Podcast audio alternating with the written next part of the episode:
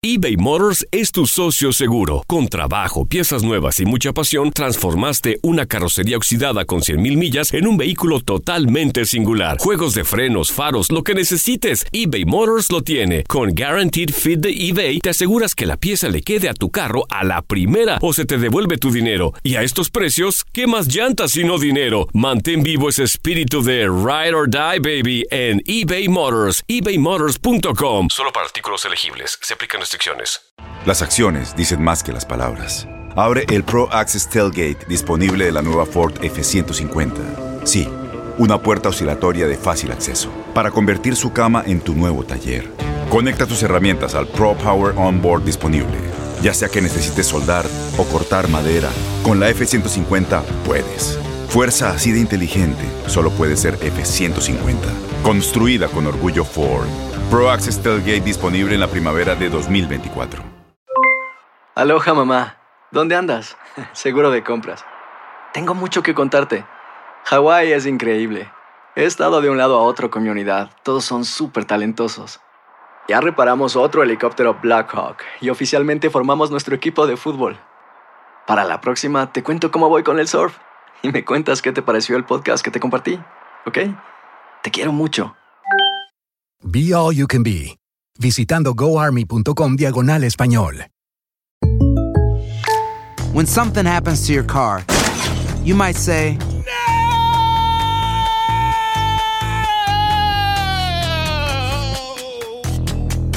My car. but what you really need to say is something that can actually help. Like a good neighbor, State Farm is there. And just like that, State Farm is there to help you file your claim right on the State Farm mobile app. So just remember, like a good neighbor, State Farm is there. State Farm, Bloomington, Illinois. El siguiente podcast es una presentación exclusiva de Euforia On Demand. Bueno, a la hora que ustedes y yo conversamos aquí por WKQ debe estar por concluir, si no es que ha concluido ya, todas las actividades calendarizadas para los miembros del Comité de Recursos Naturales de la Cámara de Representantes que estuvieron de visita, de la Cámara de Representantes Federal, que estuvieron de visita en Puerto Rico desde el viernes pasado.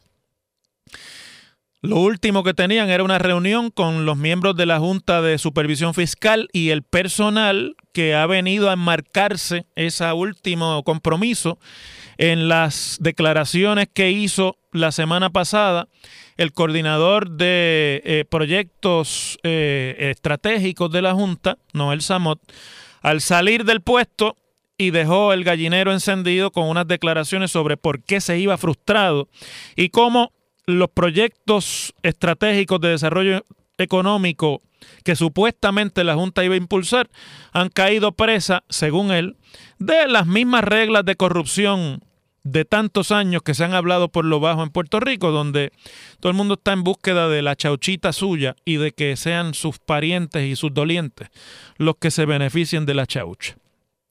Pero ese no es el tema. El tema es la visita congresional. Empezó con el pie izquierdo esa visita el viernes pasado.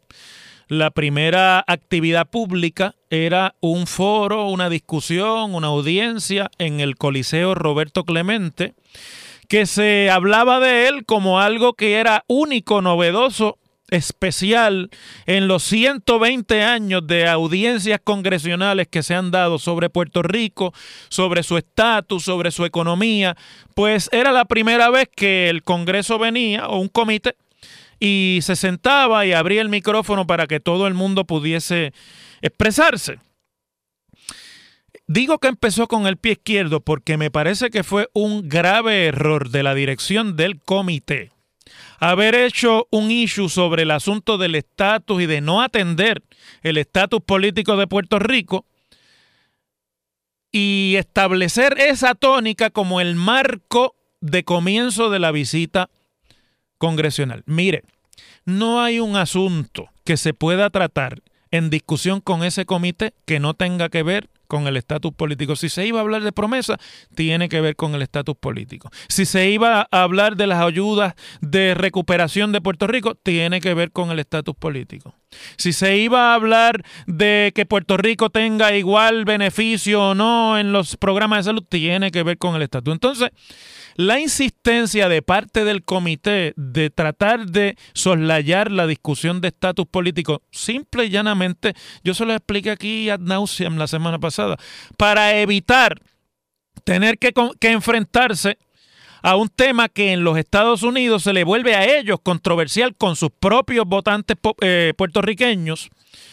Y además porque también eh, es un asunto que como yo les advertí el viernes aquí, un poquito después de que ya había empezado la visita, el problema que tiene cuando estas cosas pasan en Puerto Rico es que los políticos de Puerto Rico utilizan las comparecencias congresionales no para adelantar el asunto del estatus político que ellos representan o que ellos persiguen o que ellos quieren, sino que se vuelve todo en función de, el, de hablarle a las gradas en Puerto Rico y de darle sentido a la discusión político-partidista para Puerto Rico. Por eso es que no han adelantado un centímetro con respecto de la solución del tema del estatus ninguno de los partidos en 30 años, en 40.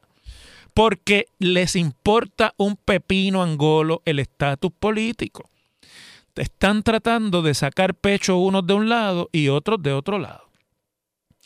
Tengo que decir aunque sé que lo que voy a decir ahora va a crear ronchas en muchos de mis radioescuchas, que la comisionada residente, Jennifer González, excluida de las estrategias del comité, como está por ser miembro de la, mayor, de la minoría, y además por tener una relación no muy cordial con la que manda en asuntos de Puerto Rico en el Congreso ahora mismo, que es la congresista Nidia Velázquez, y que no tiene tampoco una relación tan cálida con el jefe de este comité, Raúl Grijalva, el demócrata de Arizona, la jugó bien desde el punto de vista de que el juego es para las gradas y no tiene nada que ver con la solución o con el adelanto de ninguna gestión de estatus ni de la estadía ni nada.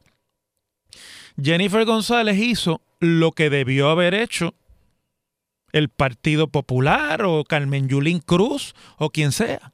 Debieron haber movilizado su gente.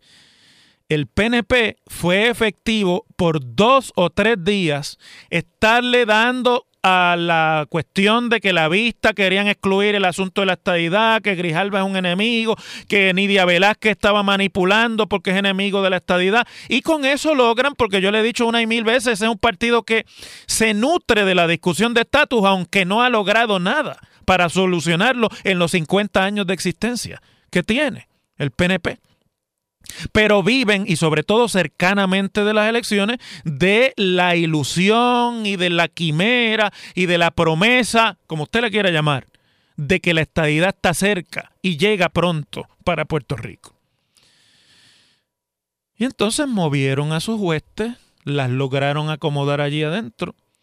Y el espectáculo que se dio el viernes por la tarde allí era digno de una, ahora digo yo, Allí también habían activistas a favor de los gallos y de las peleas de gallos en Puerto Rico.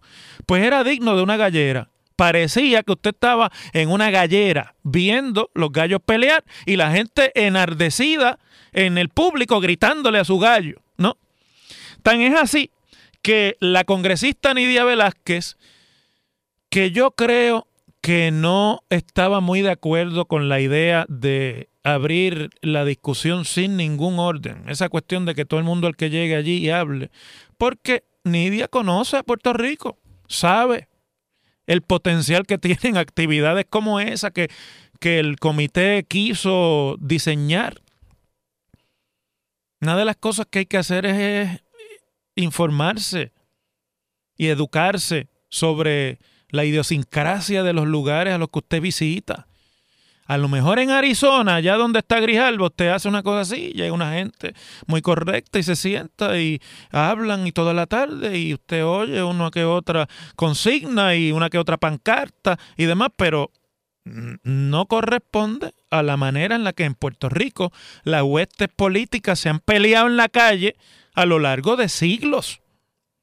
Y por lo tanto, Nidia Velázquez allí estuvo molesta, incómoda con lo que había pasado, se dio cuenta de que aquello se convirtió realmente en un circo, pero sobre todo tiene que haberse dado cuenta de que desde arrancada la visita se empañó por la mala organización de ese acto y por la falta de una agenda clara para la discusión en ese acto. Usted no puede. Mire, las discusiones no son silvestres. Ni siquiera en el salón de clase. Usted puede abrir una discusión silvestre. Tiene que haber un objetivo, tiene que haber una, un plan. Usted tiene que estar claro hacia dónde va la discusión. Usted no puede decir, bueno, ahora aquí todo el que quiera eh, empiece a hablar, a ver cómo es que nos entendemos cuando todo el mundo empieza a hablar. Se le formó allí el gallinero al punto que la comisionada residente hizo unas expresiones de cierre, como tenía el gallinero lleno de su gente, pues se la hizo a su gente allí, enardecidamente. Y simplemente habló como si estuviera en un mitin político a favor de la estadidad. Eso para los que estaban allí, en su inmensa mayoría, no todos eran estadistas, pero los que estaban allí, eso fue música para sus oídos la alcaldesa de San Juan, que fue la figura central alrededor de la cual se planificó el acto y que se veía como algo que venía básicamente a darle un standing sobre el resto de los políticos de Puerto Rico, porque ella tiene una buena relación con Grijalba, con Nidia Velázquez y con los otros miembros de la mayoría demócrata, pues utilizó también el acto para su beneficio. Coló unas ideas suyas sobre la Universidad de Puerto Rico, sobre el futuro de Puerto Rico, sobre algunas cosas que ella quiere, dejar caer en la discusión pública de camino a su anuncio de candidatura este mismo mes. Fue recibida con algunos aplausos, pero con muchos abucheos, porque los que estaban allí en su inmensa mayoría no eran los de ella. Y Continuó así la discusión de la cual, mis queridos amigos, no se sacó absolutamente nada. Fue simplemente, si usted no tenía nada que hacer el viernes por la tarde y necesitaba entretenimiento, ponía la radio o las transmisiones que se estaban haciendo live de ese evento y se era ampliamente divertido. El sábado continuaron las actividades, pero la congresista Velázquez recogió bártulos y se fue el mismo sábado. Y además de eso dejó entrever que ella, eh, a base de las declaraciones que había hecho la comisionada residente la noche antes en el Coliseo, estaba analizando la posibilidad de someterle a la comisionada una querella ante el Congreso por las eh, pues porque según ella, las declaraciones que hizo Jennifer González fueron en un tono, rayaron en un tono político que podrían estar en contra de las reglas eh, del Congreso en un viaje oficial. Nidia Velázquez tiene buenas relaciones con Nancy Pelosi. Nancy Pelosi manda en la Cámara de Representantes. Podría ser que algún tipo de resultado pueda tener el radicar una una querella, pero déjenme decirle una cosa. Si se hace eso, van a convertir a Jennifer González en una mártir de sus huestes y le van a ayudar a atrincherar aún más a los seguidores de la estadidad. Y yo me imagino que lo tendrá que hacer la congresista porque ya amenazó con hacerlo. Aunque se le pase el coraje, tendrá que echar para adelante. Y Jennifer está encantada de que le sometan la querella, no importa lo que pase en el Congreso, porque a ella realmente lo que le importa es volver a salir electa en las próximas elecciones. Y fíjense por qué les digo esto. Yo no me estoy inventando esto, ni estoy aquí tratando de sacarle las castañas del fuego a Jennifer, ni mucho menos estoy cantando las cosas como son, que para eso que ustedes ponen este programa. Jennifer le dice a la prensa, y yo la cito ahora, a mí nadie me va a callar el defender la igualdad y la estadidad para Puerto Rico. Que eche para adelante Nidia Velázquez. Y ya tiene legisladores del PNP en Puerto Rico acusando a Nidia Velázquez de querer imponer una mordaza a la comisionada Jennifer González. Eh, y si por ahí es que van los tiros, le va a salir por la culata a los que piensan que con eso de alguna manera van a limitar la, el proselitismo político a favor de la estadidad. Yo creo que ese es el resultado de no haber planificado bien y de haber hecho una actividad que no tenía ni pie ni cabeza. Pues le salió el tiro por la culata y Jennifer se organizó y les llevó sus huestes allí y le sacó el provecho que ella quería sacarle.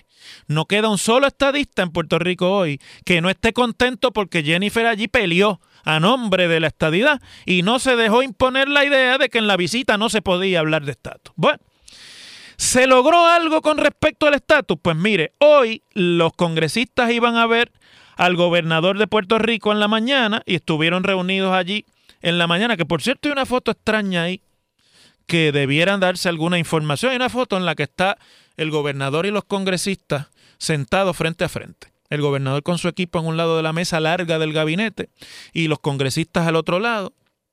También, bueno, como si fuera una reunión bilateral, ¿no? De estas que estamos acostumbrados a ver cuando se firman pactos entre países y demás. Pero las que yo vi dan la impresión de que mientras cuando se tomó esa foto, yo no sé qué era lo que estaba pasando en la reunión, porque es una foto, Raúl Grijalva estaba dibujando unas cositas ahí en un papel dibujando, no tomando nota, dibujando, me imagino yo que o aburrido o abstraído de la discusión o quería mandar el mensaje de que le vale lo que se estaba discutiendo allí, pero esa es la impresión que da. Había un montón de fotógrafos allí, es la foto que yo vi, no sé. Si a lo mejor es que yo estoy, tengo unas pupilas demasiado sensitivas, pero no parecían notas lo que estaba allí. Bueno, al finalizar esa reunión con el gobernador, eh, Raúl Grijalva salió y habló con la prensa eh, y dijo lo siguiente, el estatus, ese debate tiene que ocurrir y va a ocurrir. Nunca nos hemos negado, o sea que tuvo que echar para atrás. Pero al final del día aquí estamos buscando remedios inmediatos y urgentes. Eso va a ser parte de la discusión en los siguientes meses años porque ese proceso va a ser más lento que lo que la gente se espera. De un día para otro no va a ocurrir. El gobernador está correcto con que tiene que ocurrir y estoy de acuerdo con eso. Y se reafirmó en que no le va a dar paso a ninguna agenda legislativa que tenga que ver con el estatus político de Puerto Rico, que él se va a enfocar en cambios a promesa, en cambios a incentivos económicos para Puerto Rico y en, el, y en la recuperación de Puerto Rico. O sea, planteado el asunto del estatus político y esperándose que ante un anuncio de, una, de un referéndum estadía sí o no, el Congreso responda con algo. La contestación de Grijalva es que ahora no por lo tanto, lo que pasó el viernes allí en el Coliseo tampoco cambió la forma de ver sus intereses de parte del congresista Grijalva y ustedes pueden estar seguros que en lo que queda de este término congresional hasta diciembre de 2020 no va a pasar nada con respecto del estatus político en el Congreso de los Estados Unidos. Nada es nada y ahora con más ganas por lo que pasó el viernes aquí. Grijalba se ha reafirmado en que él sí quiere traer cambios a la ley promesa y quiere además adelantar el asunto de la recuperación de Puerto Rico. Pero en esto de la... Yo hablaba con un buen amigo que está en Washington esta mañana por teléfono sobre lo sucedido. Y en esto de cambios a la ley promesa, déjenme, y con esto voy a terminar el comentario, porque ya para seguir hablando de lo que pasó el viernes y demás, han tenido toda la mañana y van a tener, estoy seguro que parte de la tarde también. Vamos a la sustancia. Ese cuento de que están enfocados en los cambios a la ley promesa, yo creo que no va para ningún lado por dos razones. Primero, porque la parte fundamental que se discute en Puerto Rico desde que se aprobó esa ley es la reestructuración de la deuda de Puerto Rico y que Puerto Rico pueda, por lo tanto, comenzar a repagar esa deuda, pero con un recorte producto de las negociaciones de la Junta de Supervisión Fiscal y del aval del tribunal y de la jueza Suen a esos acuerdos de reestructuración. Uno de los cuales de los más importantes era el de Cofina. Ya está acordado y avalado por el tribunal. Y la Junta dijo hace un par de semanas, yo lo discutí aquí con ustedes, que en abril esperan cerrar el acuerdo para los bonistas de las obligaciones generales, los famosos GOs, la deuda constitucional. Supongamos que esa es una agenda muy ambiciosa y que en vez de ser en abril, en abril es en junio. Antes de que pasen los 90 días que le dio el tribunal para que renombren los miembros y antes de que pasen las, eh, eh, las peticiones de revisión de lo que se decidió en Boston sobre la constitucionalidad o no de la Junta, etcétera cuando se cierre el negocio de los GOs y el tribunal diga eso es lo que se va a hacer, usted puede tirar por el zafacón las enmiendas a la ley promesa. No valen de nada. No van a tener ningún efecto. Porque una vez el tribunal haya avalado esos acuerdos, hay que empezar a pagar deuda con el recorte que se haya aprobado y esos pagos de deuda van a tener que formar parte de cualquier plan fiscal de esta Junta o de cualquiera otra por los próximos 40 años y de los presupuestos de Puerto Rico aprobados por esta o por la que venga o por ninguna Junta. La obligación de pagar deuda va a estar ahí ya y hay que empezar a trabajar con ella a base de cuánto se le recorte o no. Una vez el tribunal le ponga sello a esos acuerdos, no importa si la Junta es la misma de ahora, si es la de después, si los acuerdos de deuda van a tener preeminencia sobre cualquier otra cosa. Además, Puerto Rico no tiene acceso a los mercados de capital. Por lo tanto, ganarse los accesos al mercado de capital para poder financiar parte de los presupuestos, etcétera, si es que eso es lo que piensan hacer, va a depender de que Puerto Rico empiece a cumplir con los acuerdos que, a los que se llegue de reestructuración de deuda, al pie de la letra.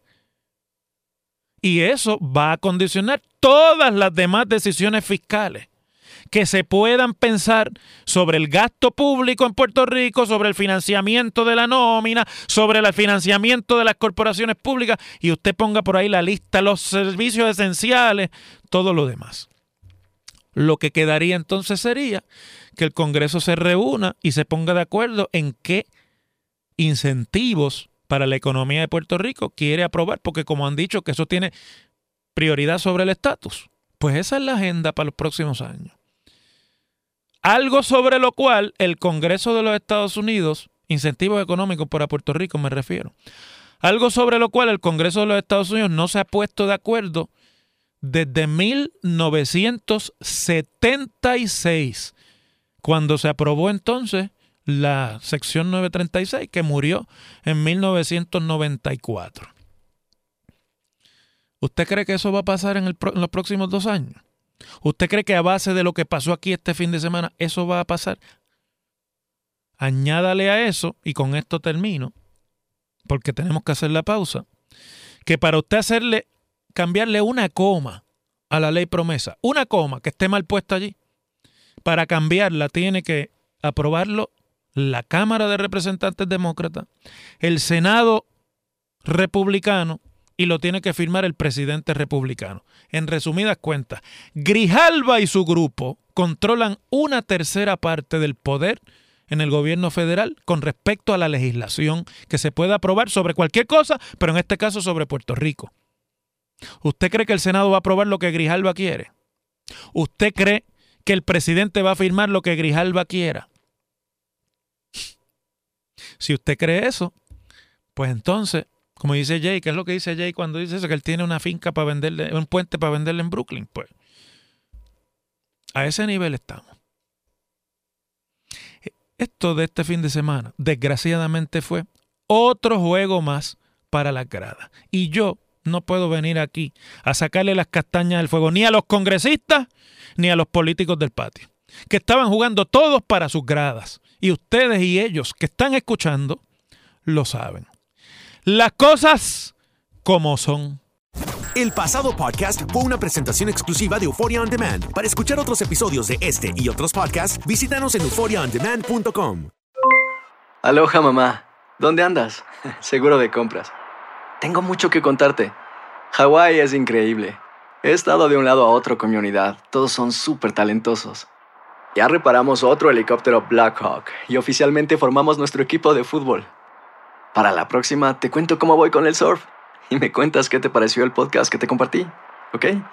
Te quiero mucho. Be All You Can Be, visitando goarmy.com diagonal español.